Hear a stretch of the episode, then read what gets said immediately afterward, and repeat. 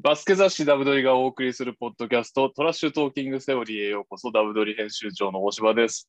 そして相棒はこのお方、今シーズンは B3 優勝、B2 昇格、トライフープ岡山、ケンジヒルキイエーイ あの、久しぶりにダブドリやったと思ったら、紹介がまともになってますね。いや、あの、いつもね、直前でヒルキさんのツイッター見て、ツッコミどころを探すんですけど、あんまなかったから。あ今回ありませんでした。 そうそうそう。タイミングよくそうね、いいツイートしてくださると助かるんで、これからも毎日面白いツイートをしていただければと。水杯ですから ね。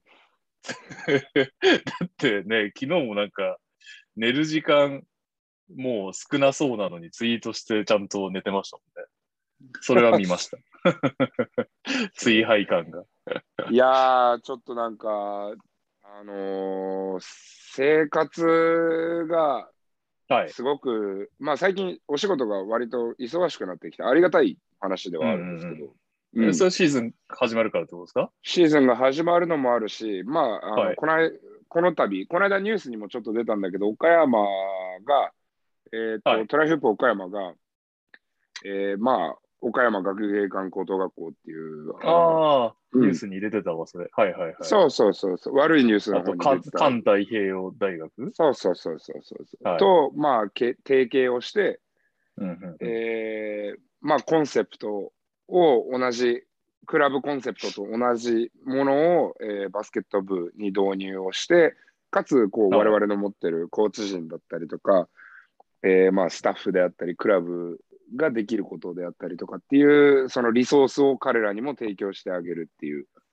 おはい、っていうところを、まあ、この度やろうとしてるんですけれども、あの、はい人員がすごく今、足りてなくて、そうっすよね。あの、なんか、あの記事読んだ時も、普通にあの、トップチームのヘッドコーチとアシスタントコーチの紹介でしたもんね。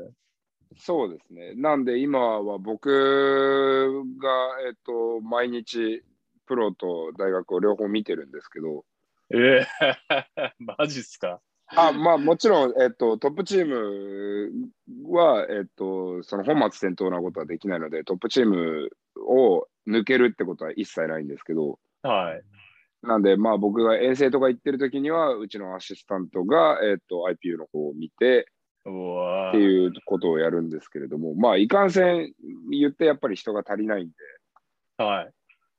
なかなかあの苦労はするところではあるんですが、そう、でね、えっとまあ、忙しくなってきたから、やっぱり食事であったりとか、家とかがだんだんだんだん乱雑になってくるわけですよ。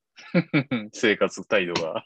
そうです、そうです、もう今、はい家とかももう段ボールだらけ、 はいはいはいもううん、すごいことになってて、足の俺踏みもめっ場ちゃないそんだのよね傾向あるんで、 めっちゃわかります。後回しにしますね、僕も。そう。なんで、で、いや、でも良くないなと思って、これ起きて、まずこう、段ボールを避ける作業から毎日がスタートしていくのは良くないなと思って。はい。だからまあ、ちょっと寝る前に、お部屋の掃除をすることと、あとはご飯を、まあ、コンビニとかじゃなくて、こうなるべくちゃんとしたものを食べようっていう努力。 ちゃんとその努力をもうツイートで言葉にし残してます。そうです。ちょっとまあ大事ですよね。ここ生活うんをしっかりするっていうのは。心の健康を、生活の健康からスタートさせるっていう。なるほど。はい。あれっすよね。ちょっと話変わるんですが、IPU って、あの、中川さんが女子見てるあ、そうですねとこ。女子はそうですね。元、えーお三菱であったり、アースフレンズであったり、ロボッツであったり。はいうん、ーお酒大好 きな。もうコロナ禍で飲めてないだろうけど。そうなんですよ。あ一の回だけあの NBA の方のポッドキャスト出てくれたことがあって、ベラはベいロはいはいベロに酔っ払って面白かったですよね。お互 い。やつは面白いですよ、間違いなく。はい。はあい、の人なんか、本人にも言いましたけど、結構最初に見たのが、あのーアメリカ朝鮮のニュースがあの BS で NBA 見てるときに、さ最後の方だか途中だかで中川選手が NBA,、はい NBA じゃないや、独立リーグ挑戦しますみたいな、はいニュースで知ったんで、はあいったので結構感動しましたよ。おお、あの中川さんと会ってるみたいな。あの人、一時期はなんなら NBA に一番近いまできありましたからね、そのーその当時の日本人の中では。はいはいはい。はい。なので、うんうんまあ、あのなんか隣で今、女子を教えてるのが不思議な感じはしますけど、 本当ですよね。はい。はい。はい。はい。というわけで、今シーズンもスタなんかオフもね、やろうやろうと言って、隔週でやろうとか最初言ってましたけど、はいやんないっすね。そういう、やそらういなうかったっすね目標の立て方だと。 結局、小原選手は、まあ、まあオフじゃねえのか、これは。あと、ホッケー三浦さん、秋田川島選手で終了ですかね。はい、いやー、毎週ってやっぱやるの大変だけど、ノルマだと思うとやれちゃうみたいなとこありますよね。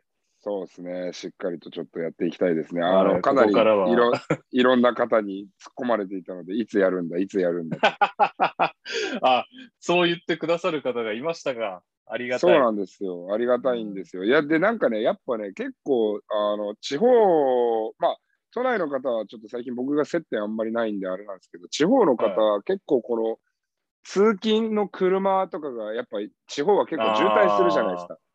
はいはいはいはい。で、そこのお供に皆さんこう必要とされているとお声をいただいて、ありがたいですね。はあい、のーたまにリーグ関係者に聞いてるって言われてビビるシリーズなんですけど、この間、 はいシェーファー・アビー・コーキ選手の兄貴が聞いてるって話にな って、ありましうた、なんそだれきっかけで。 非常に好青年でした。ああ、なるほど。はい、ということで、はい。ここからね、毎週目標でファイナルまで通していきましょう。オフはまた考えましょう。そうですね。で、だそれだとオフやんないんで、多分。 オフも毎週やります ああ、ちょっとその時考えましょう。結局。はいはい、というわけで、早速ですが、今週のトピックに行くんですが、まあ、今週といってもまあオフだったんで、ちょっと長めのスパンで集めてきましたが、まず、一番大きかったのはこちらでしょう。男子日本代表ヘッドコーチが、トム・ホーバスさんに決定。そうでしたね。うん。ホーバスさんといえば、東京オリンピックで日本女子代表を銀メダルに導いた名将ということなんですが、いかがですえーっとし見守りたいなっていうところです ね。やっぱりまあ、はい男子と女子のそのそもそもの競技性の違いもありますし、うん、そうっすよね。あなんか女子の指導者がすんなり男子に来て成功しないパターンってありますもんね。そうですね。なんで、まあ、ちょっとそこは見守りたいなっていうのと、あとはまあ、純粋に男子と女子のその取り組み方の違いも絶対ありますし、うん、そうっすよね。日本代表に避ける時間も、なんかもう合宿とかもめちゃくちゃやってますよね、女子。うん、そうなんですよ。だから、その避ける時間もそうですし、もらってるお金もそうですし、まあ、うんもらってるお金がどうだからっていう話は、直接はね、関係ないかもしれないんだけれども、結局、まあ、選手たちのエゴは間違いなく女子より強いから、はいはいはいはい。はい、まあ、よく言えば選手たちのエゴ、悪く言えばわがままかもしれないよねっていうぐらいの話なんだけど、果たしてホーバスさんのノリについてこれるのかということですそようね。わがままっていう、わがままって言い方は良くないな。納得をしないと前に進まない率がきっと男子の方が高いだろうなっていう感じかはいはいはいはいはい。うんなるほどね。な。だからまあ、まホだーバスさんあがし、そう、しっかりと彼らを納得させて前に進められるかどうかが、まあ、そのチームが成功する、うんうんうんえー一つの鍵にはなるんではないかなと僕は睨なるほどね。ってことは、じゃあ、アシスタントコーチさんとかも結構重要な感じですかね。誰む。がそなのうかかもはし知られなないいけでど。すね。まあ、ホーバスさんは割と厳しいで有名な方なんで、えーっと、はい選手とぶつからないってことは絶対ないと思うんですよ。で、まあ、ぶつかることっはいはいはてその必ずしも悪いことではないので、うん。あとはそれをこう、お互いがしっかりとポジティブなぶつかり合いっていうのをこう認識できればいいんじゃないでしょうかね。なんで、そのアシスタントっていうポジションがきっと重要視されるでしょうね。はいはいはい。まあ、はい全然、あの、真相はわからないですけど、あのー当時、渡嘉敷さん、渡嘉敷ラム選手がまだ怪我してなかった頃に、代表全然呼ばれない時期があって、ホーバスさんとの不仲説みたいなのが、まことしやかに流れてた時もありましたんで、まあ、そんくらいね、激しいというか、厳しいというか、うん。イメージはね、ありますよね。ただ、あの、そうですねバスケに関しては、どうっすかやっぱりすごいですよね。あの、まフィバあ、は、うんフィバでというか、オリンピックで見せたあれは。そうですね、あれは非常にあの斬新でしたし、はい。何かこう、彼らが積み上げてきたものというか、あの、練習してなければ絶対できないだろうなっていう内容のことをやっていたので、はいはいはい。それは彼らがすごく胸を誇っていい部分だと思いますし、あのホーバスさんが評価を受けていい部分ではあると思うので、はいはい。うん、ただまあ同じことを男子でできるかっていうの は、今の段階で手放しで、やったー、ホーバスさん来た、これで男子もメダルだとかってみんななっちゃう と、まあまはいはあまいはいはあ、いちょっと冷静に見てもいいんじゃないかっていそううでとすこよろね。はうんありますね。まあ、もともと女子の方が世界の中でレベルが高いっていうのは、確かまにず冷相対静的にねに、はいうん、そうそうそうそう考えなきゃいけないところではあるし、いや、それにしたって銀メダルはもうものすごい快挙なんだけど、はいはいはい。うん当然ね。うん。そう。あの、ただ、まあ、男子と女子の競技性の違いもそもそもありますし、はい。うん、やっぱり身体能力によるんですかその競技性が違っちゃうっていうのは。うーん、まあそうですね、コートの大きさだったり、リングの高さは変わらない中で、はい。選手たちの、えっとできることは増えるので、間違いなく。うーん。なるほどうね。だから実際にじゃあロブパスからのアリウープダンクがじゃあ女子の戦術に組み込まれるかって言っ確た、からに。うん、っていうのもあるでしょうしヘルプディフェンスのカバーできる範囲とかもうんやっぱり男子の方がん長いですしうん。シンプルにカバーできるこ確かにね。う、うん、コートのはいはい広さというのをカバーできる量が長いのではというふうに僕は捉えてはいます。い。なるほど。わかりやすい。ちなみに、あの、そういえば、ホーバスさん、あの、ザック・ローのポッドキャストとかでも、 もう名前出てきてましたね。ええあのバンガンディさんがはい、オリオリンピックでメダル取って帰ってきて、あの、まあ、昔ニックスとか教えてた、監督長くやってたジェフ・バンガンディさんなんですけど、はい彼が、あの、アメリカの男子の代表のアシスタントコーチで東京来てたんで、その話をしにみたいな感じでザック・ローのポッドキャストに来てたんですけど、もうなんか、フィバルールをじ日本の女子はなんか熟知してると。で、うんフィバ、うんうんフィバといえばなんかあの、バンガンディさん的にはフィバといえば、あの、パティ・ミルズだそうで、はいはいなんか日本女子は5人全員パティ・ミルズみたいな小さくてオフボールめっちゃちゃんと動くやつが揃ってるみたいな、 そんな評価をしてへえて。で、なんかあれでしたね。ホーバスって、うん俺大学の時してない。いや待って、アメリカ、NBA でもちょっとプレーしてたよなっていう状態から、30年ぶりぐらいに見たらいきなり日本で名称になってて超びっくりしたって言ってました。 うんまあそうですね、アメリカの方からすれば、ああ、ホーバスこんなとこにいたんかってなりますよ。そうそうそう。そんな状態だったらしいです。なるほど。はい。そして、前任のラマスさんですけど、総括的なことはしますえー、まあ以前のポッドキャストでもお話を、えー、といくらかしたので、まあ、気になる方ははそっちを聞いてもらって、まあ、僕らは今回は、んはいあのもうシンプルに彼の4年間ありがとうございましたっていうところに、ね。お疲れ様でしたですうね。ん本当におまあと疲りあれえず様でした。良かった点としてあれでしたもんね。ワールドカップに出場して、オリンピック出場切符をゲットした時のヘッドコーチということ、とこそろうで。ですね。はい。はいえーちなみに女子は東京医療の恩塚さんが新ヘッドコーチだそうです。そうですね。大学の方はどうされるんでしょうかね。大学の時、兼任でやってましたよね、アシスタントコーチの時は。どうなのそうですね。ただまあヘッドコーチが兼任できるかどうかっていうのはまた違うでしょうからね。確かに、そうですね、うんちょっとそこら辺の情報を持ってませんので、出てきたら、えーこちらでお伝えしようと思います。はい。はい。えー続きまして、ちょっと心配なニュース。八村塁選手、ウィザーズのトレーニングキャンプへの合流を個人的な理由で遅らせると発表ということで,、で、地元の報道によると、メンタルヘルスが不調ということで、なんかインスタのフォローもほとんど外しちゃったみたいな話もありまして、ちょっと心配ですね。うんうん、まあ、もう激動の人生を送ってますからね。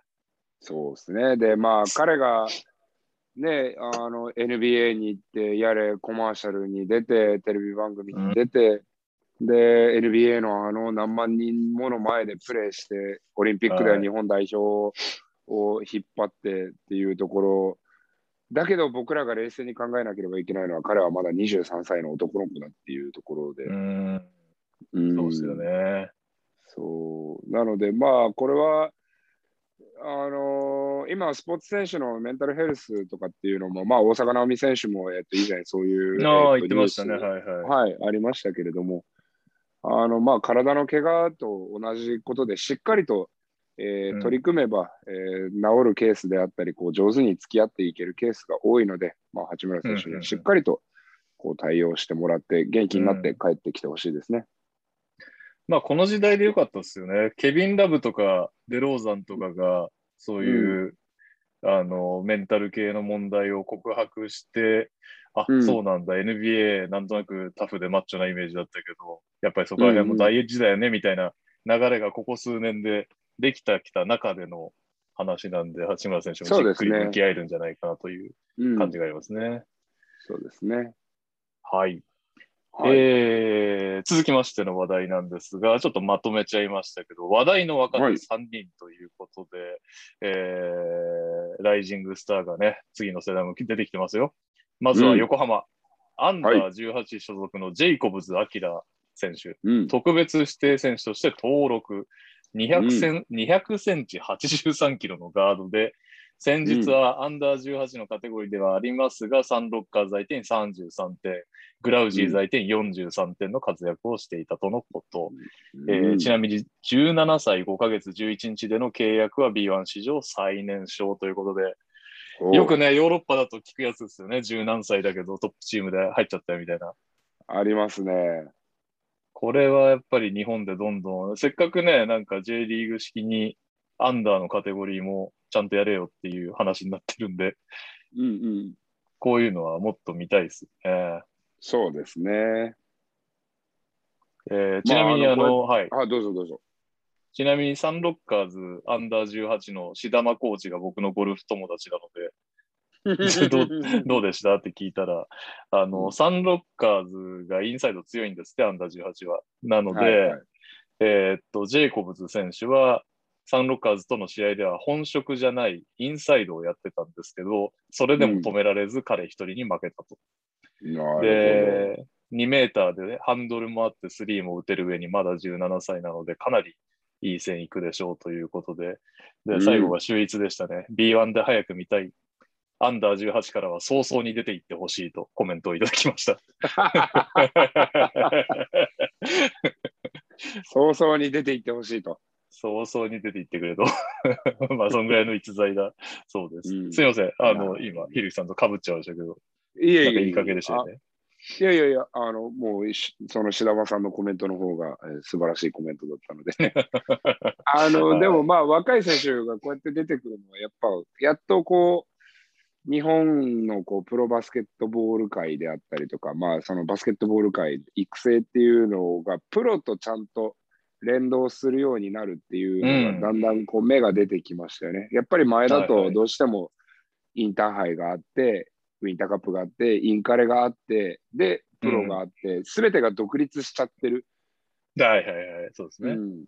あんまりこう、お互いに接点があるわけでもないし、交わるわけでもないし、オーバーラップしていい,、していいルールもなかったし、確かにね。うん。なんで、そこはもう彼、ジェイコブズ選手であったりとか、えーまあ、今でこそ特別指定の選手とかもどんどん増えてきてますし、まあ、河村勇輝選手とかもね、3円に入ったり、横浜に入ったり、う、うんんそうでしたね。うんはい。っていうのがあるので、まあ、いい傾向ではあるんじゃないですかね、日本のバスケットボール界も。うで、ん確実にやっぱり彼らはあの上達して、それを大学に持ち帰って、大学でまたそれが、ああ、プロに行くとこんなに成長できるんだって、プロに興味を持ってこれもらえる子が増えたりとかっていうことになると思うので、はい。確かに。はい。そうそう。あのね、ちょうどそういう B リーグで行って、どうけ、どう成長できたかみたいな話は、あの、ダブドリ12、12だよな、うんダブドリ12の、えー10月8日発売なんですが、米津レオト選手のインタビューにも、川崎での経験の話が載ってるんで、ぜひチェックしていただきたいと思います。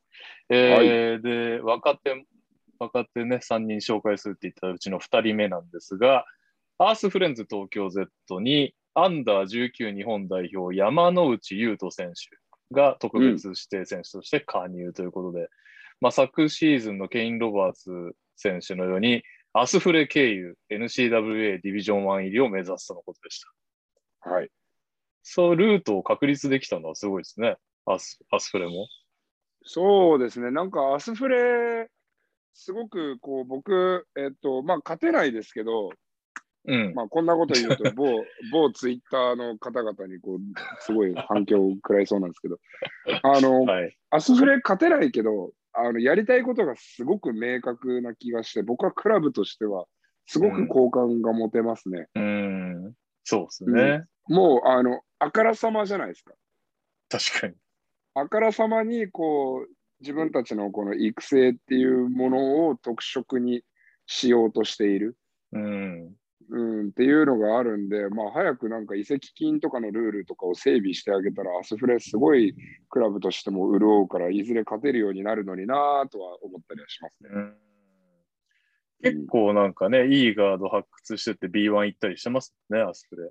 そうそうそうだから、えー渡辺翔太もそうだしマスコ匠も、まあ今アスフレ戻ってきましたけど、はいはい、B1 行きましたね。とかもそう、あとは石井俊平君も新潟で何年かプレーしてて、あか柏倉ああ、そうそうそう、はい柏倉君もそうですしね、なんか結うん構やっぱり逸材はそうです拾ね。ってくるというか、まああうのん今野ニズベット君とかもそうなのかあーな。あれは滋賀滋賀スタートかなどっちが先だったかなうん。彼ちょもっとどっちがどっちか分かんなかったけど。もうちょっとで良くなりそうっす。 なんかあの、長崎、え長崎え、千葉じゃない、千葉かかなうん。千葉の試合見たんですけど、千葉にいないタイプなんで出番は多そうなんですが、うんうんうん。何せガラ空きの3を打ってなかったんで、ちょっとそこを頑張ってほしいなっていう感じがなあるほりどましねた。けど、はい他はすごかったですよ。動けてでかくて、ハンドリングもうんで。うん。はい。えー、そして最後です。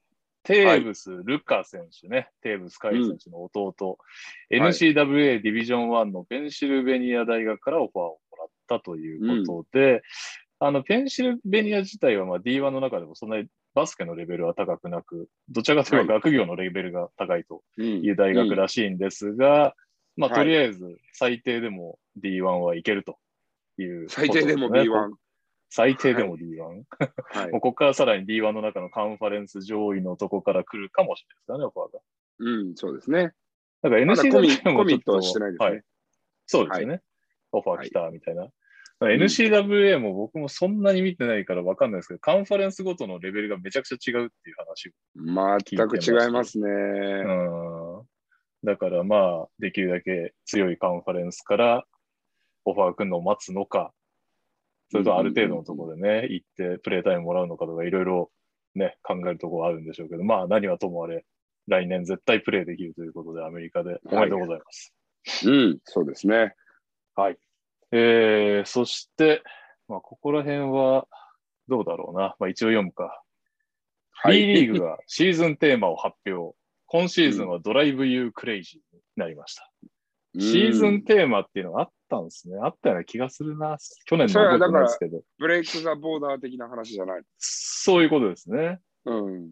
で去年の覚えてないんだよな。なん多分でも多分コロナにかけてなんか言ってたような気もしなくもないな。まあ、とにかく今シーズンはドライブユークレイジーなんですが、意味ははい困難な状況でも前を向いてゴールを見据え見据えてドライブし続けることで、B リーグの感動、熱狂、そしてファンに夢中になってもらいたいという願いと、リーグとして次のステージに向けてさらに加速していくといった思いが込められているということでねう。ん。なんか、 はい。結構ね、あれですね。意味説明するにしてももっとシンプルでいいんじゃねえかって気もしなくもないけど、まあいいか。まあなんかスローガンとか、まあ、僕昨日あの B1B2 のスローガンが、えっと、誰かがまとめてくれてるやつがあったので、なんかそんなのおもおー、ちょ面白っそう。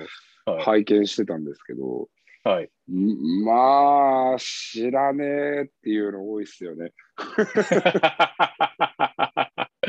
まあそうですよね。 うーん、正直知らねえっていうのがあって、えーっと、唯一分かったのが、えーっとね、なんだったかな、富山の食らいつけだったかな。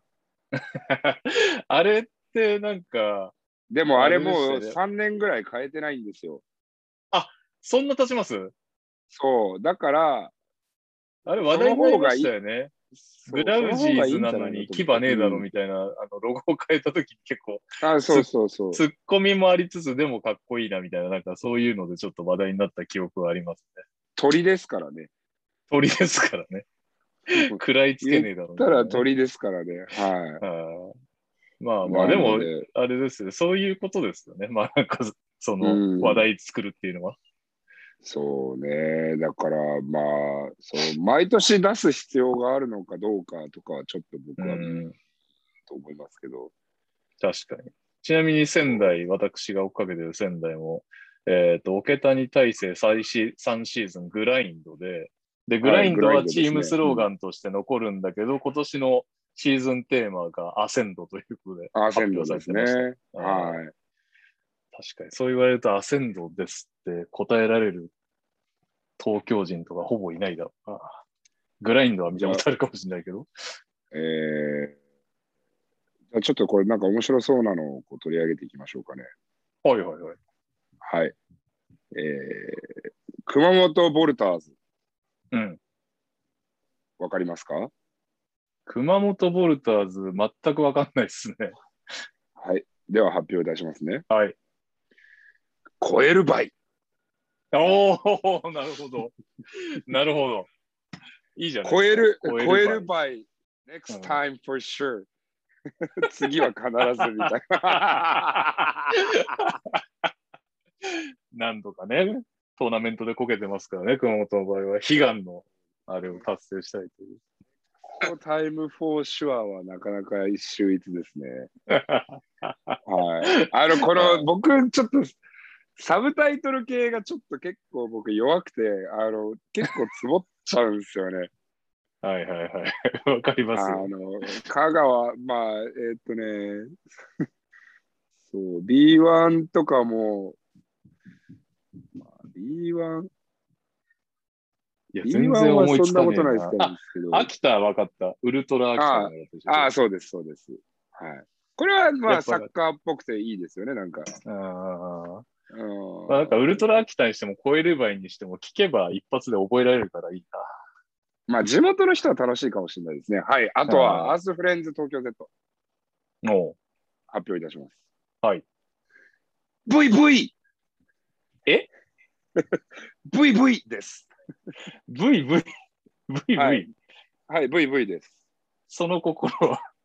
えープロスポーツチームとして勝ちにこだわること、コロナ禍で沈んだ情勢と低迷した成績からの浮上を込めている。あ、V アル字ファベット回復。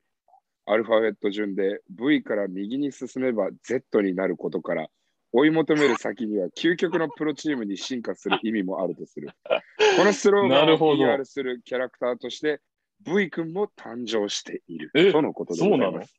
はい、V 君いる全らしい然です。その流れ知らなかった。ちょっと V 君届いてないですね、僕らのところまで。届いてないですね。見た目がわかんない。 V 君は届いてないな。テックスがいなくなったのは覚えてますけど。 テックスは、あの、エクセレンスのチアリーダーといイチャイチャしてたらなんかクビになりましたね。そんな設定が。はい、詳しく知りたい方は、僕の、あの、多分6年ぐらい前のツイッターを遡っていただければ出てくるんじゃないかな。 V 君見よう、後で。 えーちょっと V 君気になりますね。うんはい、というところで、まあ、面白そうなのはそんなもんでした。あとは、まあ、あ5分で忘れるようなやつばっかりなんで。確かに、だから難しい、キャッチフレーズって。今のだったら、うんあのー覚えますもん、VV とか。超える場合は。そうっすね。川だ崎けど、なとかんならドライブユークレイジーも忘れそうだし、来シーズンの今頃は。川崎とか結構おもろいっすね、これ。いいですか、はい発表しても。お願いします。ムーブ。ムーブ 松松田かなんかが使ってまいしやたっけ昔あ、溢れ、溢れ出る大発感。ダイハツか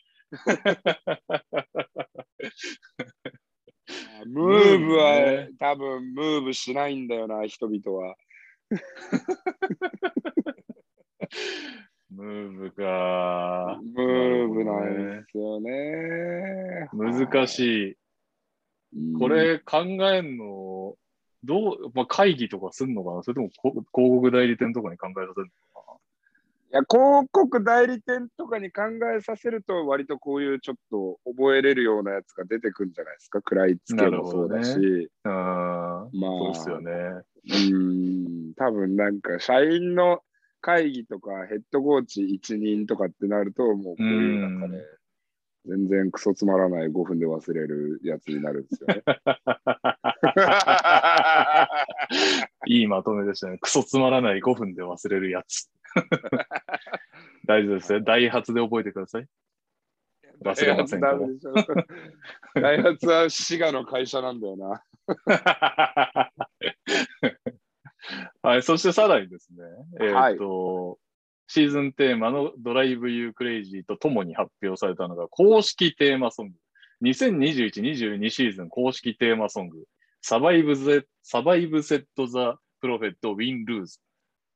ということで、これもまたね、横僕ね、え横文字。横文字がすげえ。あのーこう、シーズン公式テーマソングってあったんだっていうね。なんか最初の方は結構歌物力入れたイメージあったんですよね。あの、週刊ああ、そうですね。はいはいはい、は。はいなんですけど、そっからしばらく僕の記憶には公式テーマソング的なのはあのなかったんですけど、今シーズンは発表がありました。であの、スさパイエアーも割とみんな覚えてるんじゃないですか週カレント。ああ、そうですね。それも超初期ですよね。ああ、そうですね。はいはいはい。で、サバイブ・セット・ザ・プロフェットからのコメント、ウィン・ルーズという曲には勝ち負けという結果が全てではなく、その過程で生まれる様々なヒューマンドラマも含めて、みんなで応援して夢中になろうというメッセージが込められているそうです。なるほど。うん。ははい。い。そうでございますとうことでか。まだ曲、 曲聞いてねえんだよな。なんか探したんですけど出てこなくて。ちょっとまたね、いや曲聞いたらー、もうね、はいお、トピックとして取り上げるもののおじさん2人の興味のなさが溢れ出ちゃってるんですよね。確かに人気あるんでしょうからね、若者に。こうやってここに押されてくるわけだうんこのサバイブ・セット・ザ・プロフェット。 そうなんです かね。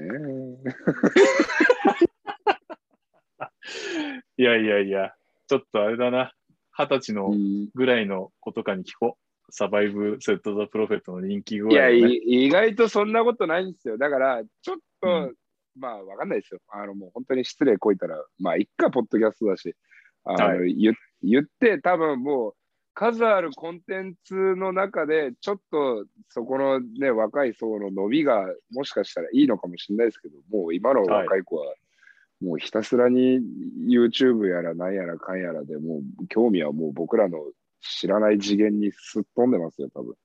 あなんーかなるほどね、だからぼ僕らが育ってきた時であると、まあ、やれテレビに出てる歌の人の中で好きなのがみんないろいろ分かれてくる。はいはいじゃあはいはい、やれ松浦屋が好きなやつがいればモームス好きなやつもいてちょっとそういう系統とは違くて、なんだろうななんか愛子みたいなのが好きなやつもいてみたいななんかそういう感じだけどもう今は多分そんな安易じゃないんですよ。あうあ歌歌ってる人ね。なるほどねああみたいな。でも今の若い子はきっはいとなんかもう今のこの YouTube の曲を作ってる人が好きとかまであるあるでしょうね。あーなるほどね。はい。そう言われちゃうと、そうだよな。これはでもめっちゃ難しいですね。ここで、まあ、うんサバイブ・セット・ザ・プロフェット・ウィン・ルーズが、まあまあ、若者に人気と仮定して、若者をまあまあ、とりあえず認めてくれそうな、はい。かっこいい歌を決めましたもん、まあまあ、一つの手ではあるけど、手の中ではかなり手堅いってことですよね。今そうのですねその YouTube とかのバズってるやつをいきなり起用してみるとかね。うんうんうんうん。それもそれで面白いんだろうけど、やっぱでも冒険なんだろうな。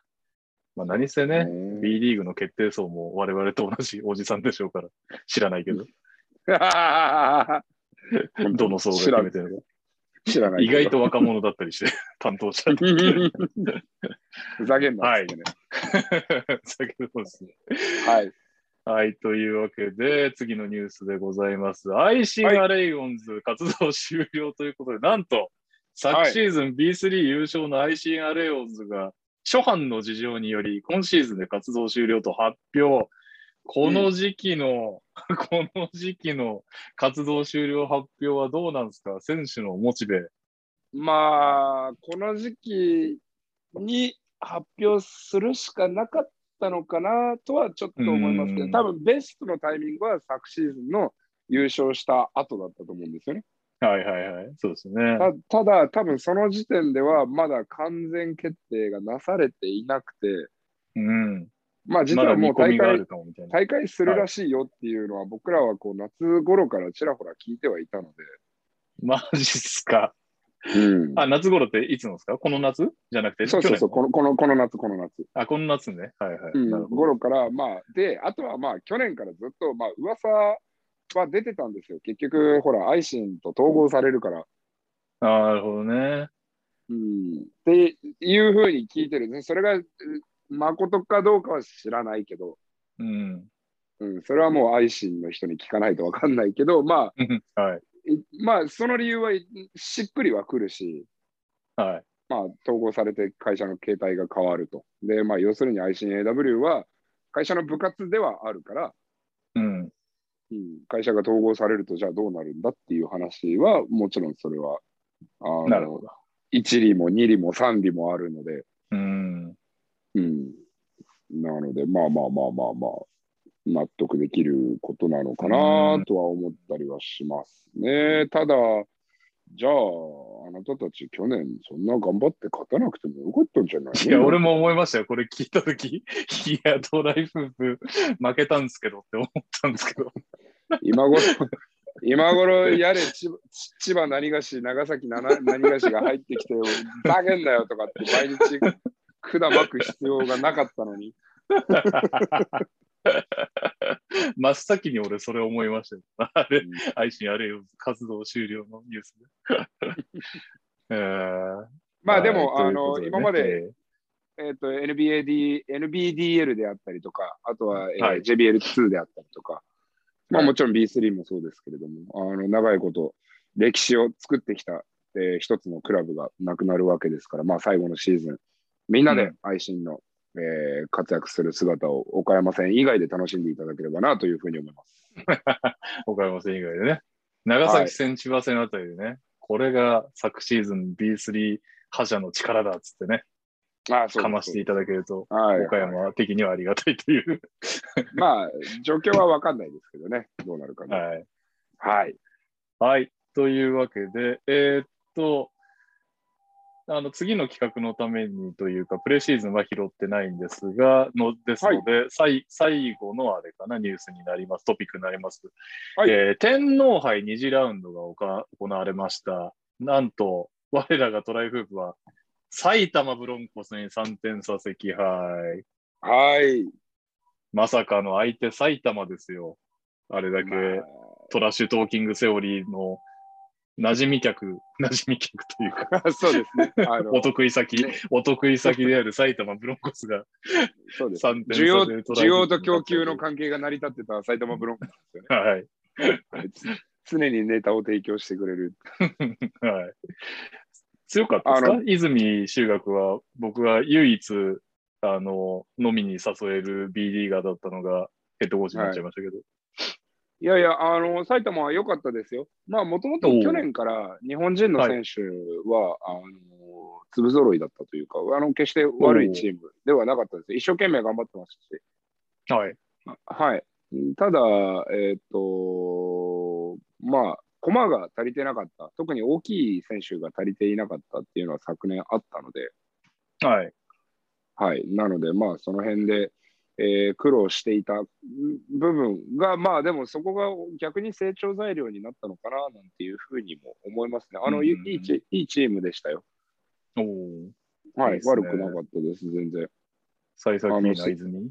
うん、素晴らしいプレーをしていたと思いますね。で、泉君に、あら、もうプレーしないのって言ったら、いやー、どうすかねって言ってたんで、 まあ、きっと、僕と同じような感じなんだろうなと思って、なんか ちょっと、肩をポンポンって叩きました、彼の。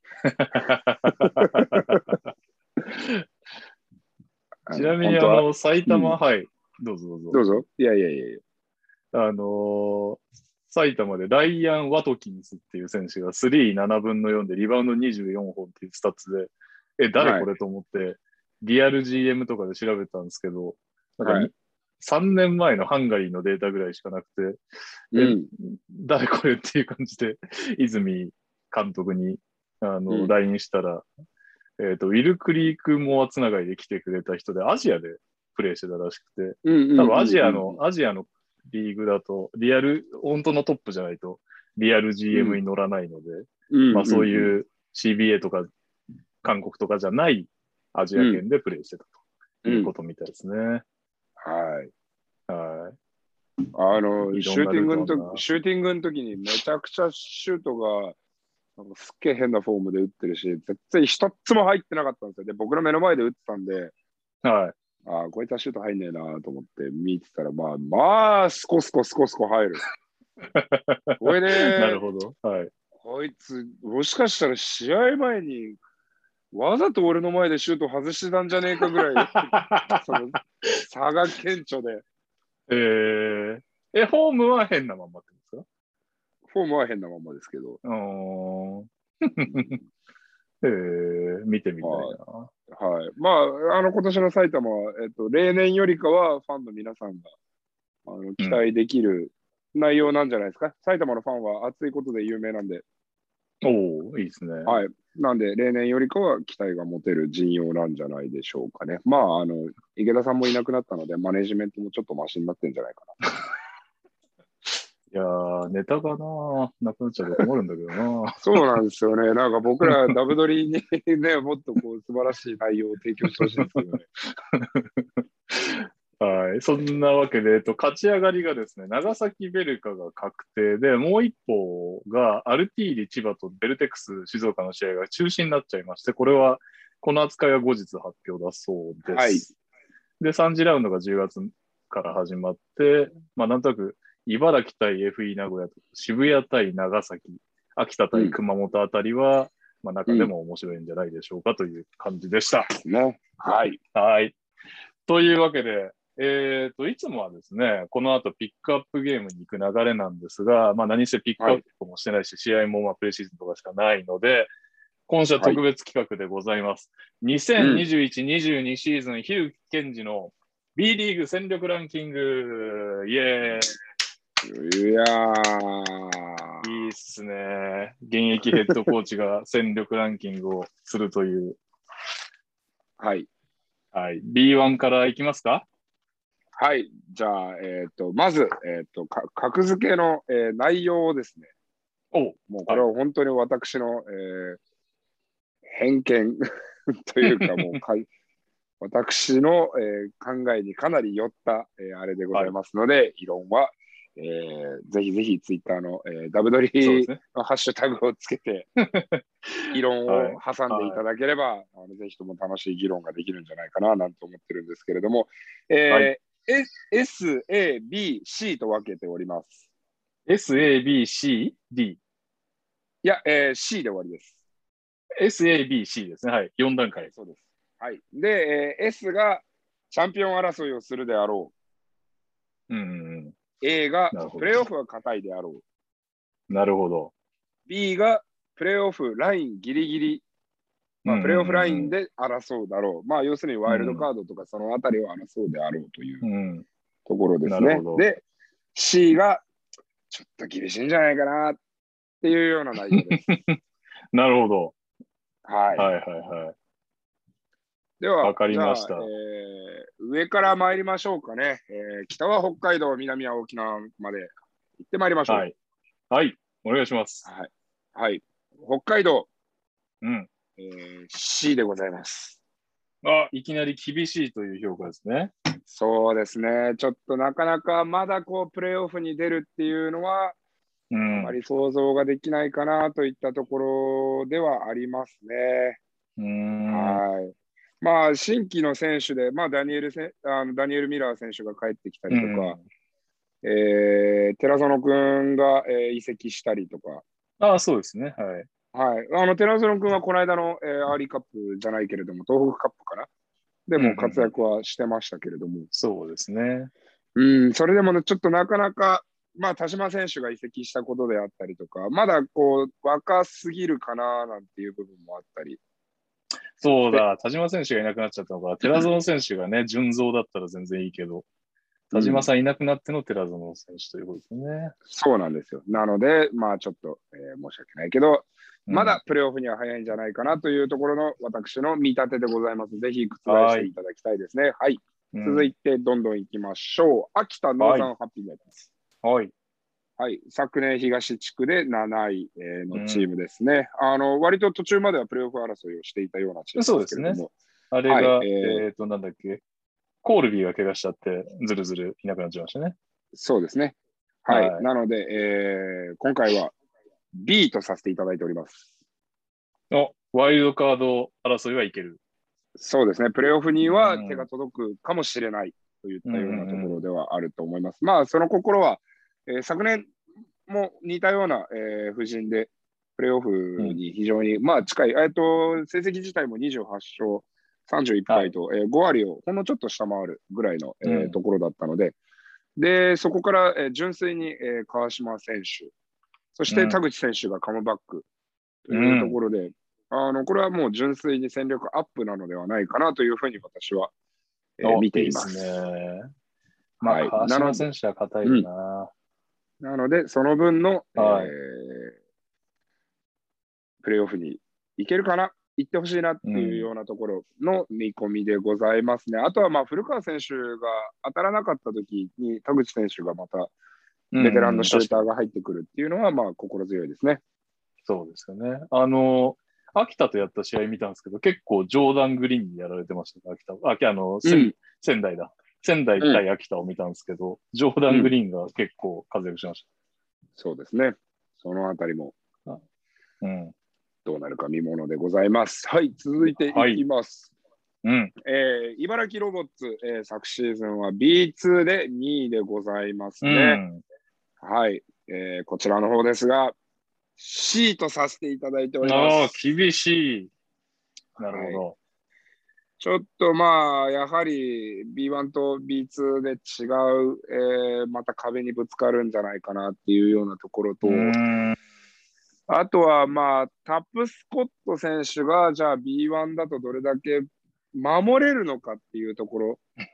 うん、そうですがよね。難しいかななんていうふうには思っはいはいはていおりますね。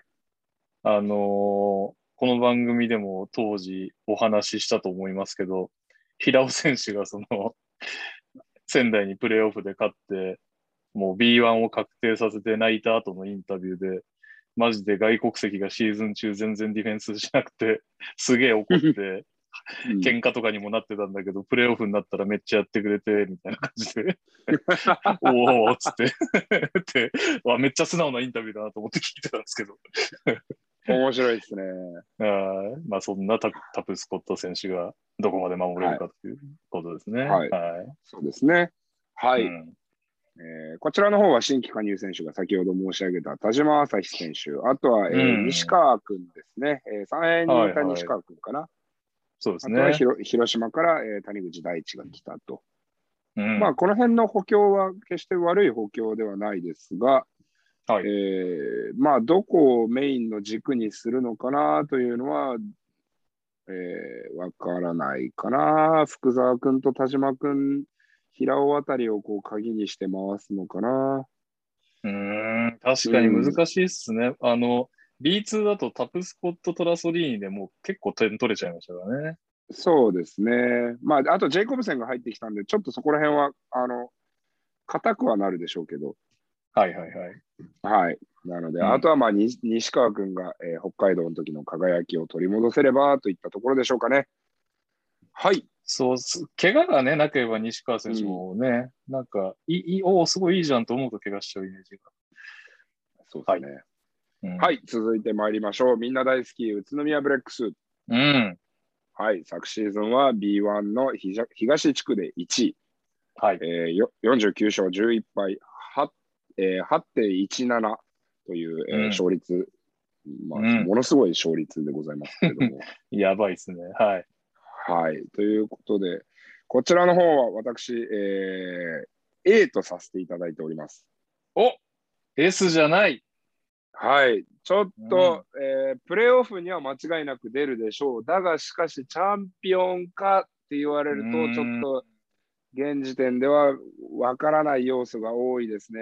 あのうんまあ、ジェフ・ギブスとライアン・ロシター、えー LJ ・ピークといった、うんえー彼らがもうごそっと抜けて、ジョシュ・スコットのみそうっとすねえー残ったところになったので、まあその代わりに入ってきたのがニュージーランド代表の、えーフォトゥうん。であったり、えーインドネシア代表の、えーブランドン・ジャワト選手が、うんえーアジア枠、はいでもう一人が、まあ、このチェイス・フィーラー選手っていうところなんですけれども、まあ分からないことが多いですね、特にそうっすよね。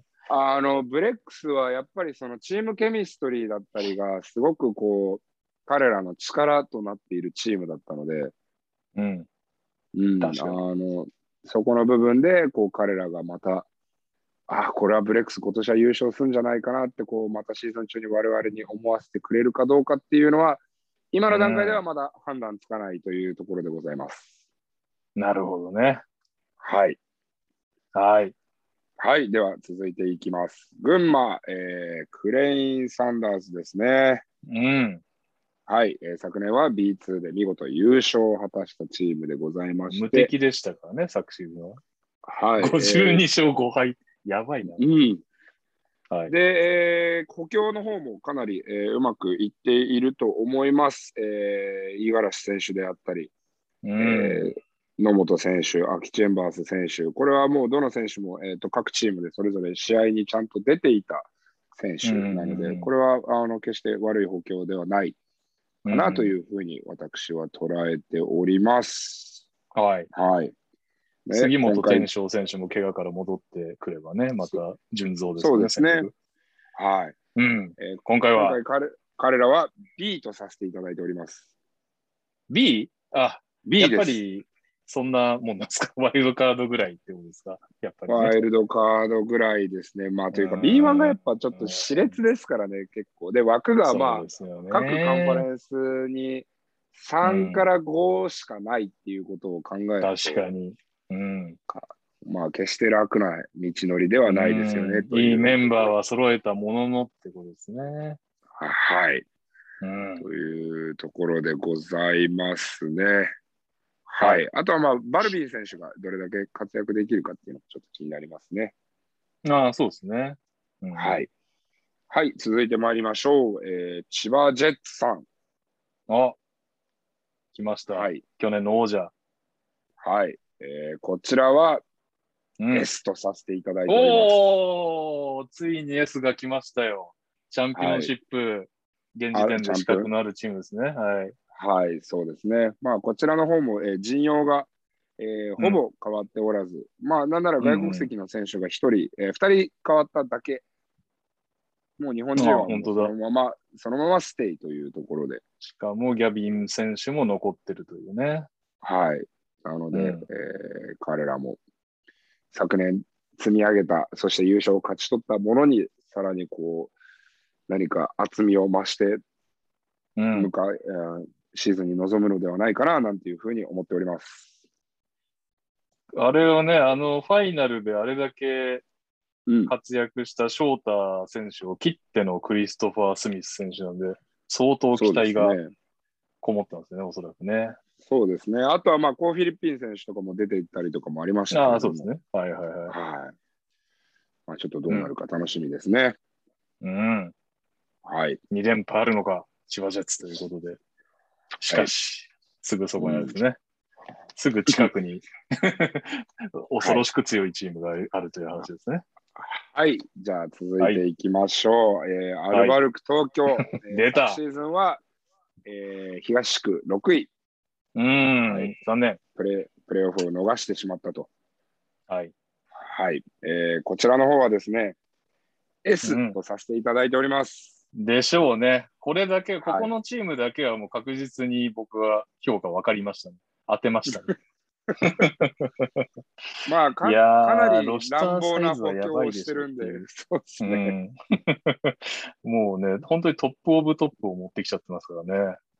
そうですね。で、まあ、えっ、と、もともと、えー入る予定だった、えー外国籍の選手が、えっとうまく獲得できずに、えーまあ、その代わりあにージョーそダっン・かテイラー選手を入れたっていうところがあはいはいはいるんですけれども、まあ、そこはさほどそんなに大きな影響はないかなというふうには思っております。あとは、えーまあ、見どころで言うと、えー名古屋から安藤修斗選手が入ってきたのも一つ、えーウィングの、えーまあ、戦力アップというところでは一ついい、まあ、はい好材料なんではないかな、なんていうふうには思ってますね。結構もうチーム内での争いも当然ですが、熾烈ですよね。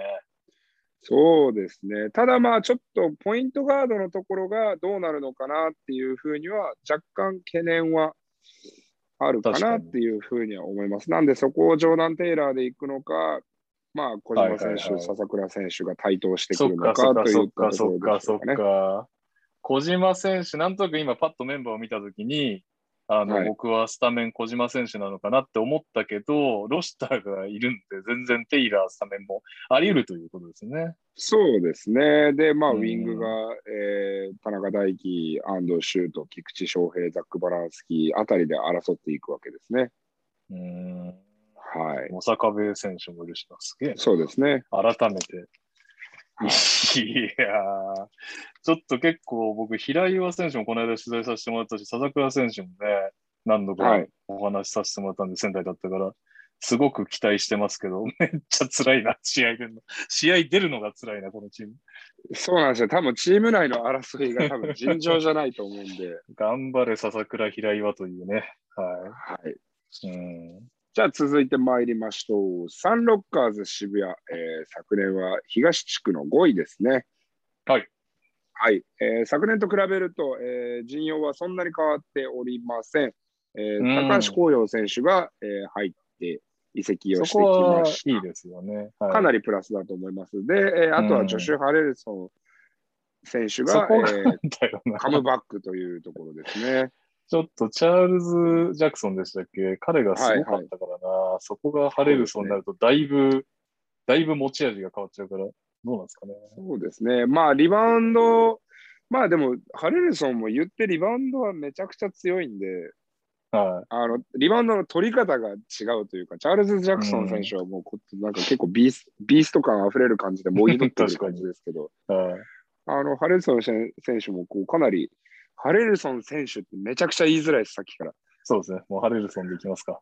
はい、 ハレルソンは、あのー彼もリバウンドの数字をかなり残してきますし、まあ、あの判断が硬いですよね。やっぱりもうベテランなだけあって、すごくはいはい。賢いというか、あの、今年もあのスタイルを続行させるんであれば、ちょっとハレルソンもうバテバテなんじゃないかっていう気もしますけそどうですね。ね。あれについていけるのかどうかっていうのはちょっと疑問が残りますね。はい。なのなんで、なら、ケ渋リ谷はーもちょっとサボってるくらいのなんかイメージですけど、ありチますねャールズ・ジャクソンが死ぬほど外国籍を引っ張ってたイメージがあったんで、はい。はい。なので渋谷は、、そうか、評価を聞いてなかった。はい。渋谷は B になります。ワイルドカード争い。まあ、ねまあ、い良くも悪くも、去年とあんまり変わらない感じですからね。あれ、去年ワイルドカードですよね、3、6月ね。去年もワイルドカードです。はい。うん。なので、なるほどまあそこら辺かなというふうに思います。続いてまいります。はいはい。えー川崎ブレイブサンダース、昨年はあ、えー東地区の3位でございます。うん。はい。えーこちらの方はですね、私、えーこちらも S とさせていただいております。うーん。来ましたね、S。 うん。で、まあ、言って、川崎は川崎でしょ。なんだかんだっていう、なんだかんだ川崎ブレイブサンダースっていうところで、まあ、辻選手はいなくなったけど、いけるだろうと。 はい。そうですね。まあ、若手もしっかりと育成しているあ確のかにイメージがあるので、まあ、増結構田増田選手選手使ったりね。ははい、があるので、まあ、あとはその新加入の、えー富山から来た、えー前田悟選手であったうり、ん仙台からカムバックの鎌田選手、い。うん。うん、その辺がどう絡んでくるのかななんていうふうには思っておりますね。あと去年、全員でかいオールラウンダータイプっていう感じのを揃えてたのが、はいはいマット・ジャニング選手がね、そうですウイね。ング系で来たということで、はこれも面白そうですね。そうですね。どういったバスケットを見せるのかってところですね。うんまあでもやっぱ、まあ川崎ファンからすると、この藤井、篠山、長谷川あたりのこの仕事人感を出してくるもあ熱い感じの選手たちがやっぱり陣容が変わらないっていうのは心強いでしょうね。まあそうでしょうね。この3人ねうん、確かに辻選手がいなくなっても、俺たちには藤井、篠山、長谷川がいるぞと、その気川持ちあるかもし崎れないって感じしますよね。この3人は。しますね。はいしますね。僕は長谷川匠選手大好きだしな。いや、彼はいいあとはです。もう彼は、あの、どこのチームに行ってもスタートですからね、本来は。確かに。うんそして藤井選手ね、10月8日発売ですよ。w 1 2表紙でございますので、川崎ファンの皆さんよろしくお願いします。初めて、えーダブドリの、えー取材というか撮影で、えースタイリストさんを雇ったというね。あそうなんですよ。 あれ、はいでも裏話があって、はいはい。今シーズンから川崎さんのユニフォームが変わるっていう話になっちゃって、で、そのユニフォームが撮影時にないみたいになって、どうしようどうしようみたいな話に なって、国タキシ久ーのドにスタしたイんでリすスかトっていう。そう です。こんなとこでバラしちゃっていいのかわかんないけど、トミーさんに怒られちゃったり して。そんな裏話があったんですね。はい。はい。ということで、どんどん行きましょう。ははいい、S でございます。えー横浜 B コルセアーズ昨シーズンは、うん。東地区の8位でございます。19勝40敗、えうーん勝率は3割厳しいシーズンでしたというところすはいうんはい、こちらの方ですが、えーうん C とさせていただいております。ああ、変わらず厳しい。そうですね。まあ、理由としては、あのーインサイドの要のところが、まあ、パパトリック・アウダ選手はいいんですけれども、レジナルド・ベクトンっていうところが、ちょっとこれだとプレーオフに行くチームのインサイドとしては弱いんじゃないかなというのが、僕の一番の意見ではありなるほど。はい。あとは、えーそうですね、まあ、もうちょっとこの、えーペリメーターの選手も、うん。なかなかこう軸となるというか、スター選手が出てこないと、プレーオフっていうのはうんなかなか難しいんじゃないかななんていうふうに思っております。まあ、それが生原選手になるのか、森川選手になるのかっていうところなのかな。まあ、その辺はね、なんかその試合ごとに、おっていうシーンは見せてきますからね、その二人は。はい。それとあれですね、さっきのうんアンダー18だったジェイコブズ・アキラさんですね。彼がはい。 B1 でもできたりしたらちょっと面白いですよね。2メーター83キロで。うん。はい。はい2メーターで83キロですからね。めっちゃ細い。なかなか細いですよ。 あ、見た目がでね、もあの、シダマさんの情報によるともう動いてる姿はイングラムみたいだったって言ってましあそうなんですね。たね。そんぐらいの細さを感じるって言ってましなるほど。まあでも期待はしたいですね。若い、あの、新た。星いをやー期待大ですよ。はい。はいということで、えー続いてまいります。うん。はい、新潟アルビレックス BB、えー昨年は東地区の9位いでごろざいろあっいますねたからな。うーん。はいえーもう担当直入に申し上げます。えーはい C でございます。うんでしょうね。ちょっと、はいちょっとかわいそうですよね。このごたごた続いちゃってますからね。うーんただまあそんな中でも、えーうん一つ面白いなと思うのが、えーうコービー・パラス選手。はいはいはい。これは彼、フィィリリピンピンではもうスーパースターというか、まあそれこそ、えー期待の新星なるほど。うんうんうん、っていう、もう誰もがもうコービー・パラスの名前はフィリピンでは知ってると言っても過言ではない。うんなという、るまあ、えっと、そこからちょっとアメリカのに行ってから、あまりうまくいかずっていうところで期待値はちょっと落ちてはいるんですけれども、ほどね。うんうんうんあの、なるもほどともとはもうすごく期待値の高い選手で、UCL に、UCLA に最初は行くっていう話で決まってましたからね、もともとは。あ、そうなんですね。すごい。そうなんですよ。なんで、うんあの彼がどうなるかっていうところも、えー期待はしております。あと、個人的にはですね、えっと遠藤前選手が、えーうんプレシーズンとかを見た限りでは、い、い動きをしていたなという印象があります。なるほど。彼も若いですね。 そうですね。はい。なるほどなので、えーたくさんチームがあるので、どんどん行きましょう。あ、いきます、確かに。えー続いて、えー西地区に参ります。おー、はいはい。東が終わったわけですね。はい。そうです。えー富山グラウジーズ。うん。はい。えーこちらの方は B とさせていただいております。 B、えーワイルドカーはいド争いぐらい。なるほど。そうですね。ちょっと C 寄りの B ですかね、正直。あーまあ、かなり抜けましたからね。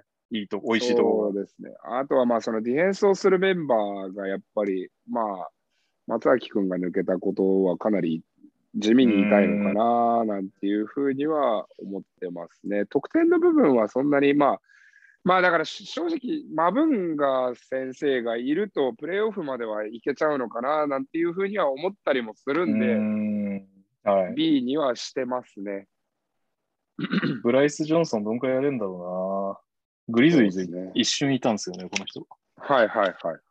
うん。なので、あとはまあ、ジョシュア選手がどれだけディフェンスが頑張ってくれるかっていうようなところ かな。うん。まあでも健康保ってほしいからな、 女子はもう。そうですね。あ、ここもフィリピンがいますね。ドワイト・ラモス選手。なるほど。はいはいはい。うんうんまあ確かにちょ僕っのと戦力、はいうんはい戦力ダウンはどうぞ戦ダウ力ンですよね。そうですダウンね。はシンプルに。ははいい。うんはい、続いて、信州ブレイブウォリアーズ。うん昨年は西地区で7位というところでございますが、えーこちらの方も B とさせていただいております。うん。うんまあね、ちょっと地味にいい補強をしてるんじゃないですか、ここは。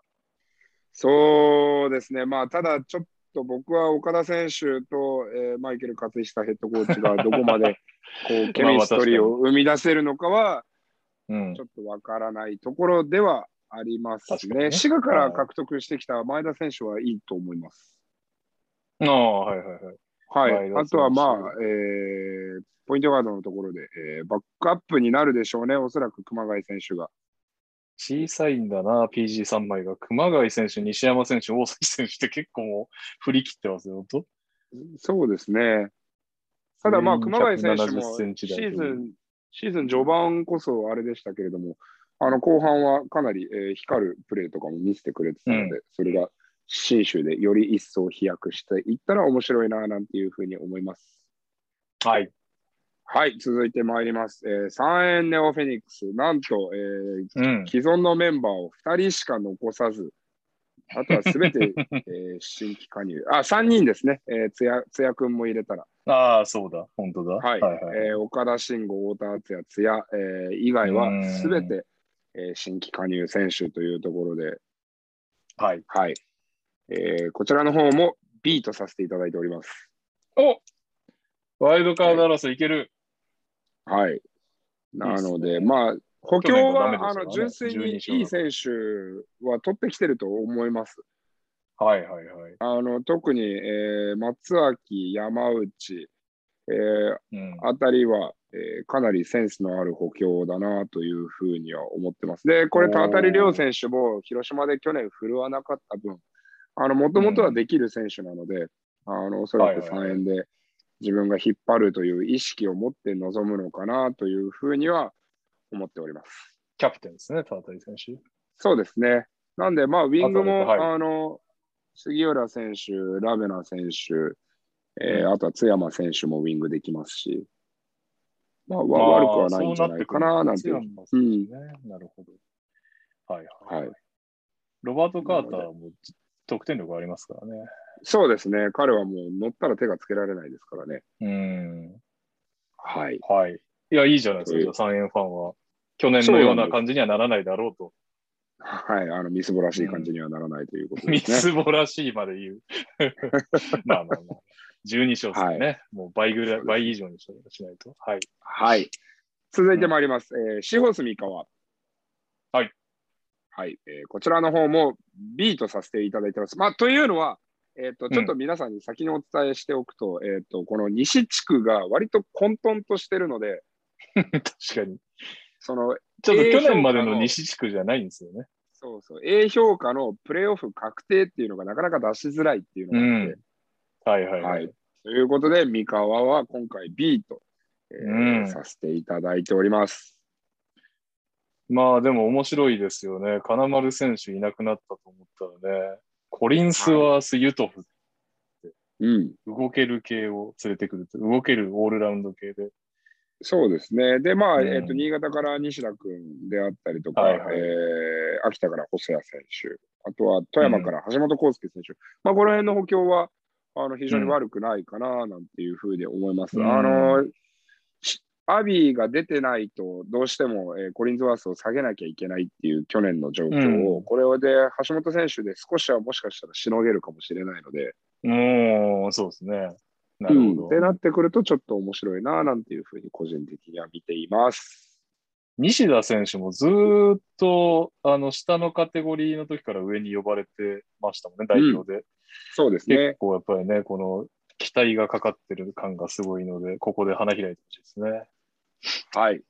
うん続いて、えーはい名古屋ダイヤモンドドルフィンズ。はい。はい。昨シーズンは西地区の4位でございます。えーこちらの方も、えー B とさせていただいております。ああ、確定まではいかないと、プレーオフ。結構いいメンバーですけどね、名古屋も。そうですね。かなり補強は、あの、狙いを持って補強してるなというイメージはありますけれども、えーインサイドのところが読めないなというのが一つ は理い由ではありますね。今、今まで日本でプレーしていない選手がえー4人のうちえー3人かな、なるほど、なるほど。はい、というところなので、まああのーペリメーターの補強は素晴らしいと思います。伊藤達也選手、須田雄太郎選手であったりとか。うんなので、そこに、まあ、既存の昨年ブレイクした斎藤匠選手であったり、まあ、もう、もはやベテランの域に入ってきてますね。あの、張本天傑選手であったりとか。うん、そうですね。まあどはい。あの力はあるチームなので、噛み合えば必ずプレーオフには行くかなという A 寄りの B でございますね。あちなみに今、パッと目に入っちゃったんで、あ、今ですね、僕、ナンバープラスっていう、あの、ナンバー、ナンバーの、あのナンバーの、多分増刊号的なやつで、B はいリーグ2021-22公式ガイドブックが発売中ということで、これ実ははい。仙台のページ僕書いたんで、興味ある皆さん、はい、読んでくださればと思うんですが、その、それにパッと目に入っちゃったんですけど、し新スローガンは Fear the Red だそうです。はい。知って名ま古し屋た。ダイヤモンド してました。なんかあの、え、これ浦和レッズと全く一緒じゃないあ、そうなんですか多分。へえそういう、あ、そういうあれか。なるほど。そう。なんで。たえ、多分違ったらサッカー、サッカーのファンに後ろから刺されちゃう。どうしよう。なんかバックスとかがフィアーザ・ディアーとか言ったり、あの、ハーデンがね、フィアーザ・ベアードとか言ったり、ちょっと韻を踏むイメージがこの感じ だったんではすけいど、はいはい。フィアーザ・レッドが韻踏んでねえなって、ちょっと気になっただけっていう。はい。まあ、もしかしたらはい僕の勘違いかもしれないですね。だって、レッツは We are レッツだから、まあ、もしかしたら僕の勘違いかもしれない。ああ、サッカーのファンおっかない。はい、はいあ、そっか。で、監督も評価が高いんですね、ショーン・デニスさんね。っていうそうです話ねしますね、それがね。はい。はい。なので、はいえー楽しみなチームの一つではあります。はい。続いて参ります。えー、滋賀、レイクスターズ。うん。はい、えーこちらの方は C とさせていただいております。まあね、うーん。面白い選手もいますね、ちらちら。そうですね。まあ、ただう、んペリメーターの選手がやっぱり、今予算が苦しいんでしょうね。名前のある選手が、まあ正直、うんあのスター選手と呼べる選手は一人もいないっていうところではあるので、誰がステップアップするかと。うん、外国籍の選手にしても、まあ、B3 とか B2 から取ってきたりとかしているので、うんかなりここはクラブが今、予算が厳しいのかななんていうふうに予想はされますけどね。はい、うんはい。はい。というところでございます。続いてまいります。えー京都ハンナリーズ。こちらも C とさせていただいておりうます。ーん。はい。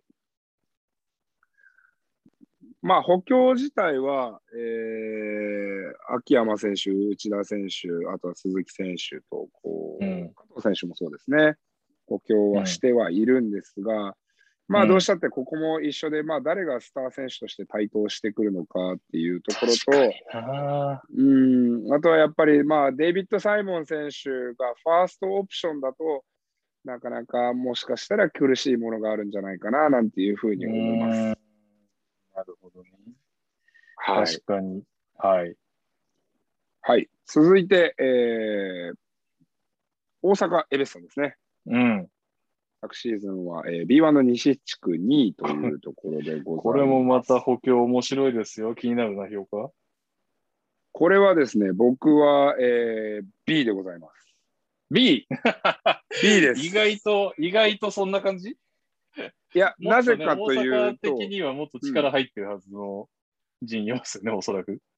いや、えーっ、と、なぜかというと、まあ、橋本はい拓也選手がどこまで復調できるのかがわからなあい。はい。ーそうですねあとは、えーっ、と、伊藤達也選手が抜けたのが、シンプルに少し痛いだろうなといーうところがあります。うーん確かはに。い。で、えー個人的にはカイル・ハントとペリエリスが、ちょっと B1 だと、どどっちか一人ならいいんだけど、そのこのまあ僕から僕の評価でいくと B、はい B1.5 の選手なんですよ彼らは。なるほど。行ったり来たりぐらいの感じですうんね。はいで彼らがひどっちか一人であればじゃあ例えばサードオプションであったりとか、うんポイントでこう使ってかなり効果的まあペリエレス選手とかはかなり効果的にあのそういった役割をできると思うんですけれどもうんちょっと難しいかななんていうふうには思いますね。ハントってしかもこんな年いってたんだ。あれで若手だったら面白そうだけどな。エリスの方が若いんだ。うん、そっか。なのはで、いまあ、竹内選手を取ってきたり、あんあのはあって、かなり目玉だと思うんですが、はい。ちょっとどこまでやれるかっていうと、僕の中ではわからないですね。なるほどですね。はい。はい。西地区はまだ S が出てないですね。これからあるんでしょうか。はい。はい。面白いチー続いムてが、残ってますね、3つ。はい。続いて参ります。えー島根スサノーマジック、はい。えー昨。昨年は B1 の西地区5位でございますね。こちらの方は、えー A 評価とさせていただいております。おー、プレーオフ硬い。いいっすね。はいうん。ただ、えー一つ懸念材料は怪我が怖いですね。ほほはい、と言いますあのの核となる選手がやっぱりすごくはっきりしているので、あーあのまあ、おそらくみんな安藤誠也選手、金丸康介選手、あとは、えーとまあ、にニカ・ウィリアムス選手が、えー、帰化選手として、えー躍動している、まあ、それは昨年からなんですけれども、あとはこの、はいえー昨年から継続の山下、白浜、北川、えー後藤、うんえー小坂あたりが奮起しすれば A といったところでございますね。なるほどね。はい。はいはいとはい、はいいう。ところでございます。どんどんいっちゃいましょう。えー広島ドラゴンフライズ。これも話題になりました。はい、かなりの代表補強でございますけれども、こちらの方も A とさせていただいておうります。ーん。はい。まあね、行くでしょうな、さすがに。そうですね。まあ、あとは噛み合う、噛み合わないの話ですからね。噛み合わなければもう下手したらもう全然なんだろうな、補強したくせにっていうのはあり得るかなと思いますけれども、まあ、た だ、うん、あのーエチェニケとチャールズ・ジャクソンっていう、こう、クマさん2人がいるんで、そう、こう、あんまりこう、波は激しくないかなというふうにはちょっと思います、うん個人的には。しかも、エチェニケキャプテンというね。なるほどうん。はい。いや、面白かったのが、俺、島根対広島見てびっくりしたんですけど、プレシーズン。うん。浅谷、浅山さんスタメンでした。アイザイそア・うでマーしフたィねーも、トーマス・ケネディも控えという。うん。 すごいなぁまあもうね、同い年だから行くとこまで頑張ってほしいけど、同時にアイザイア・マーフィーが見たいんだよ、俺はっていうね、思いをしながら、はい複雑な気持ちで見てましたね。複雑な気持ちでしたが。あ浅山さんね、同期の星というか、同じ81年前なんでわか応り援ましすたい気持ちはあるんですけどね。とうん東京の大先輩なので。そうですね。 あの、おっかなかったっていうエピソードをね世 田谷学園のはい。はい。それ、この間本人とちょっと対談して言ったときに、あの、いや、はいそんなことねえじゃんって言われましもうそれが怖いよっつって。た。はい。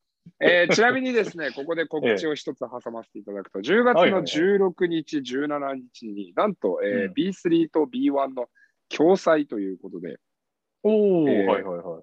広島の、えーホームで、えー広島対、えー三円、そしてその後に、えー岡山対鹿児島の試合がなんと1日で2つも見れちゃうというような企画がございまして、おーいいじゃないですか。はぜひとも近隣の方は足を運んでいただければ場所どこなですかという、広島です。い。16、17日に広島の、はい、えーサンプラザですねえーっとあサンプラザホールですね。はいはい。はい、そうでわごかざいりま。ますした。はいぜひぜひなので近隣の方チェックお願いします。はい、よろしくお願いいたします。そしはてい最後ですね、うん。はい、えー琉球ゴールデンキングス。うん。はい。いきなりちょっと怪我人が出ちゃってますけど。はい。こちらの方はですね、えーうん S とさせていただいております。おおー桶谷さん !S! にいいっすね西地区。の星というところで。はい。はまあ、まあ、怪我人が出ちゃっても、やっぱり厚みあるからいけそうな感じはありますよここは、そんなに、んっていう人いないですもんね。誰が出てきても、ああ、こういうプレーできそうだな、みたいな。い。そうですね。まあ、えっ、と、個人的に求めるのは、えー牧選手が、えっ、と、うんすごくステップアップをすると、このチームはかなりあの抑えどころが難しくなるチームなのかななんていうふうに思います。それはそれこそ牧選手、去年あのいい活躍をしてましたけれども、もっとこう、もっともっとできるっていうふうに、うん僕個人的にはもっとこのスターになれる存在ではあると思うので、がいいっすね頑張ってほしいですね。フリースローね、牧選手はね、入れば。はい。はい。そこら辺にあれですよね、コー・フリッキン選手が入ってるのすごいな。外も面白いですね。中も、中はね、もちろん話題になったんですけど、渡辺比喩、小寺、ゲイ、ハミルトン・ゲイリーということで。はいはいはいはい。うん。いやー、いいですね。はい。開幕戦もね、あるんで、楽しみにしてます。ということで、はいあの、ひろきさん、今日お尻があるという話されてましたけど、 そ B1 うなんでですよ終わりましょうか。 ちょっとはい B2、B3 が、B、そうなんですよ岡山の話だけしますああ気になるチームにしました。えーじゃあ、えっ、と、先に、えっ、と、じゃあ、プレーオフ、うんえーに行くであろう、まあ、優勝争いをするであろう、えーチームをおはい伝えしましょう、B2 の中で。わかりました。ババッといきます。申し訳ない。補い足は今度、次回のダブドリでっていうところで。ははいい。。えー仙台、うん。やった。 FE 名古屋、おお、そこまで飛ぶ。FE 名古屋。はい。西宮あ、な越谷、越谷ないんだ。はい。西宮ね、でかいですね。はい。はい以上、あ、終わり熊本もなしなし。えー、熊本、越谷はなしか、結構メンツいますけど ね。実は岡山は、なんと B2 の今、西地区、えー4位かな。んあの、 なんでかっていうと、全チームと試合したんです。に B2 の西地区と。なるほど、なるほど、プレシーズンでね。はい。そうなんですそよ。の結果を見て、そっか、全チームと試合したから、強さがわかるぞと。はい。これ、すごいですよね。はい。下手したら B1、時間かけた B1 の話より信憑性あるんじゃねえかっていう。はい。なるほど、でね、。えー B3 に行きます。B3 の優勝争いは、うん。えー長崎。はい。これは多分おそらく筆頭だと思います。ディフェンスとかも、えー素晴らしかったので。はいはいはい。はい。で、えー千葉、うん。岩手、岩手。あ、岩手。静岡はいはいはいうん。岡山となりまうん。うーん横浜エクセンス厳しいですかす。なかなかちょっとと俺の知り合いで言う今と。季は厳しいところがあるかなと思っていますね。うーんマイケル・クレイグいなくなっちゃいましたしね。はい。なるほなのでど。はい。はいはい。ちなみになんですけど、アルティーリ千葉の、アルティーリ千葉の藤本幸太選手ってどうですか動き見ましたえっ、と、まだ拝見していないあそうでですかっていうか、その個人に焦点を当てるまで、そんな試合をちゃんと見ていない。はいはいそうはでい。すえっ、と、ディフェンスがどうしてもやっぱり長崎の方が際立ってるなというところで、うん、苦戦しましたね、千葉はね。あとはまあ、あ結構千葉はちょっと天皇杯割とナメプしてたんで、 はい。ナメプしてたというか多分熱量が入らなかったんじゃないですかね。ああ、なるほ入りきらなかったという言い方が正しいのか。ど。うん。なんで、まあまあちょっとはいシーズン入ってみないと分かんないなっていうところですね。うん。はい。わかりました、はいということで、今シーズン楽しみですね。評価当たっても、まあいい意味でね、外れるっていうのもありますからね。今ここで何クソって思ったファンが、はい三鷹弘樹と。そうですなる可能性もありますから。はい。そうです、そうです。もうこんなのは僕が好き放題に言ってるだけなので、皆さんも好き放題言っていただいていいんですよっていう。 はい。ははいい。というわけで、じゃあ、ここからささっとにしましょう。えー、次節のまず注目カードですが、やはり、ここは21、22シーズン全体の開幕戦ということで、明日9月30日に行われる琉球ゴールデンキングス対アルバルク東京の一戦を取り上げようと思います。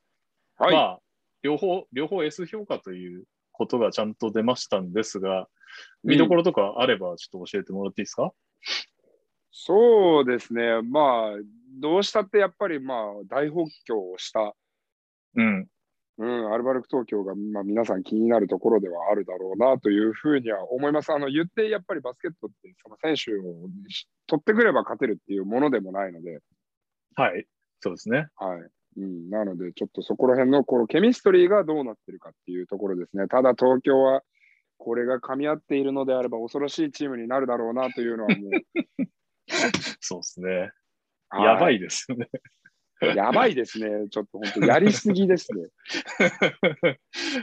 まあまあ、本当みんなにね、逆に、まあ別にそういうつもりはないだろうけど、レアルとか、読売巨人的な、こう、なんか、ファンもめっちゃいるし、嫌ってる人もめっちゃいるみたいなチームに育ってほしいですね。そういうチームないから。あそうですね。そういうアイコンが一つあってもいいですよね。うん、はい。はい。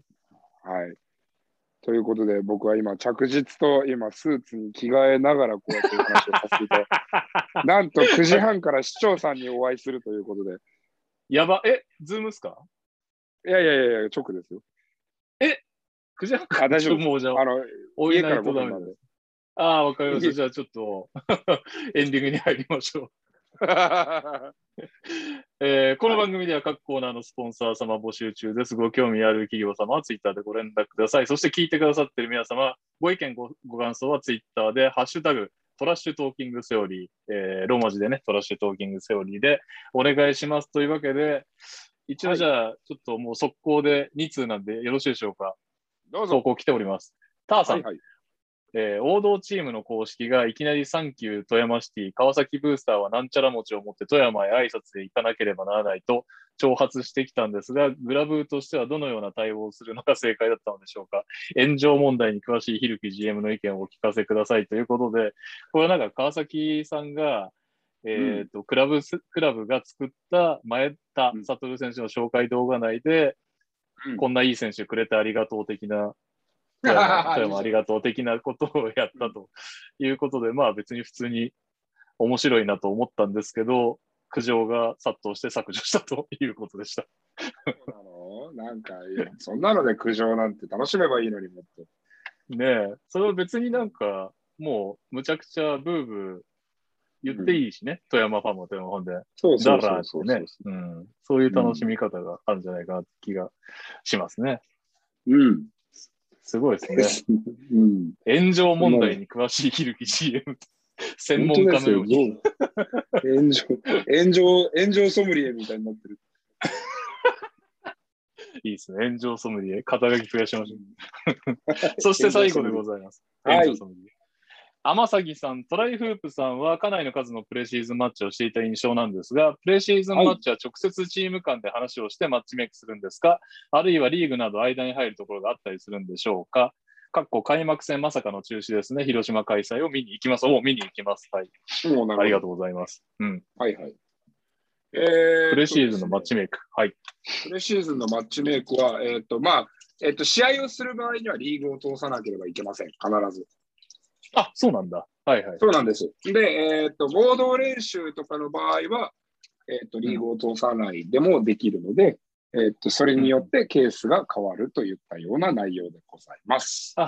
なるほど。確かになんか秋田と宇都宮どこかな違うかななんかあの、試合形式の練習をしましたみたいな、さらっとした報告があったチームがどっそかあうでります、そうしでたすね。。あれは、はいそういうことです。なるほどね。あの試合をすると、どうしても、えっとリーグを通さなきゃいけなくて、えっとはいはいまあ、それは、えっといろんなリスクヘッジの観点からなんですけれども、うん。はい、というところがあるので、そういった違いです。うん。わかりました、ありがとうございます。ということですいません、 ひるきさん。スーツに着替えながら 収録ありがとうございました。いえいえ、とんでもないです。こちらこそ。視聴様へのお時間を表敬訪問ね。 あのはい ちゃんとしっかりと言っていいただければと思います。ということで、えーはい今週もありがとうございました。皆さん、ありがとうございま今し週たか。ら、今週から一応毎週やる予定でございますので、うん。ぜひぜひ今シーズンも先ほども申し上げましたが、ツイッターでのご感想、ご意見お待ちしております。我々2人とも逐一チェックしておりますので、楽しみにしてますのでね。はい。はいというわけで、今シーズンもよろしくお願いします。皆さんまたよろ来し週くもお願いいたしす。ます。バイバイ。バイバイ。